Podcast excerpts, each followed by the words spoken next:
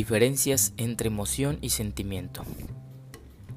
Una diferencia fundamental entre los sentimientos y las emociones es que los sentimientos se experimentan conscientemente, mientras que las emociones se manifiestan consciente o también inconscientemente. Esto quiere decir que es probable que nosotros las emociones no las podamos controlar, o al menos no todas. Algunas nacen, ¿no? Algunas simplemente ya por la por el por la memoria sabemos que vienen, pero hay algunas que simplemente no podemos evitar o no podemos detener, simplemente nacen. Tanto las emociones como los sentimientos tienen que ver con lo irracional, es decir, con la manera subjetiva con la que experimentamos una situación es también como nos, cuando nos llega una, una, noticia, puede ser una noticia alegre, puede ser una noticia triste. Cabe mencionar que las noticias tristes normalmente cuando llegan son muchísimo más fáciles de, de discernir o de entender. Es más fácil contar una historia triste o contar algo triste que algo alegre. Pero ¿por qué no? ¿Por qué no intentar hacer algo? Imagínate que vas a lavar tu ropa.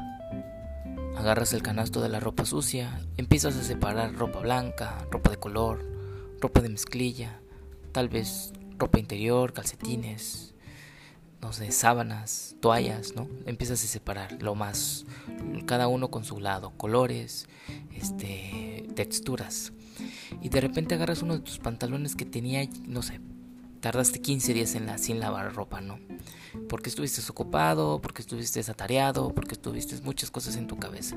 Y estás, y quieras o no, un momento donde te pones a pensar un poquito más de acerca de lo que hiciste en la semana, es lavando tu ropa. Cuando llega ese fin de semana, o ese jueves, o ese viernes, y vas a lavar tu ropa. Agarras el canasto, empiezas a separar, de repente tomas, empiezas a voltear los, los, la ropa paréntesis, yo en lo, personal este, vuelto todo, toda la ropa al derecho para lavarla, no sé cómo lo hagan, si alguno tiene alguna manera diferente de, de, hacerlo, pues lo invito a que la comparta, ¿no?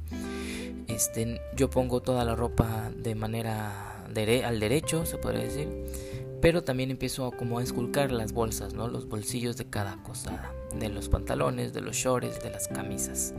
Playeras también algunas que tengan bolsillos y encuentras un billete de 200 pesos. ¿Te imaginas ver el rostro de Sor Juana Inés de la Cruz asomándose en el bolsillo? Viene a ti una emoción de alegría, una emoción de wow, después de una semana ardua de trabajo, después de una semana pesadísima en, en, escuela, en tareas, en el trabajo, vender, hablar, tal vez hablar con personas que no te caen bien o personas que te caen bien, que te alegran tu día, pero hay personas que te lo entristecen. Y encontrar ese billete de 200, ¡pum! Nace un sentimiento, nace, perdón, una emoción, cabe mencionar, nace una emoción de alegría. Y ¡pum! empiezan los sentimientos. ¿Qué vamos a hacer con esos 200 pesos? Vamos a comprar algo de comer, los vamos a guardar para la colegiatura o simplemente nos vamos a dar un gusto, ¿no? Vamos a comprar unos refrescos, tal vez vamos a comprar unas abritas y vamos a ponernos a ver Netflix. Y ya la emoción primaria fue encontrar los 200 pesos. Ya empezaron los sentimientos de planear, porque ya los sentimientos los tenemos arraigados después de haber sentido valga la, emoción. Aunque son ya. Vámonos a un concepto un poquito más palpable, aunque son conceptos diferentes en la práctica, donde, donde hay una emoción, hay siempre un sentimiento, es lo que acabo de mencionar.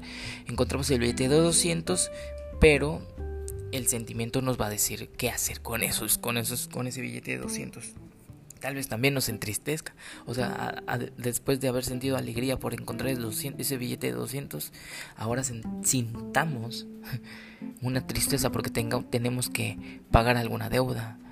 O, o dices, ahí están los 200 pesos que me hicieron falta para esto, ¿no? Puede ser, puede ser muy versátil, demasiado versátil estos dos conceptos. Creo que un, un podcast no, no alcanzaría tal vez para, para para explicarlo o tratar de, desglosarlo, de desenmarañar todo este tipo de conceptos. Este, pues muchas gracias por, por, escuchar. Si, si, quieren escuchar un poquito más de, del tema o de otros temas, pueden, pueden hacer énfasis, comentar. Perdón si soy muy chorero o muy redundante, pero algo que me gusta a mí es hablar, hablar, hablar y hablar. Y si hay alguien que me escuche, mucho que mejor.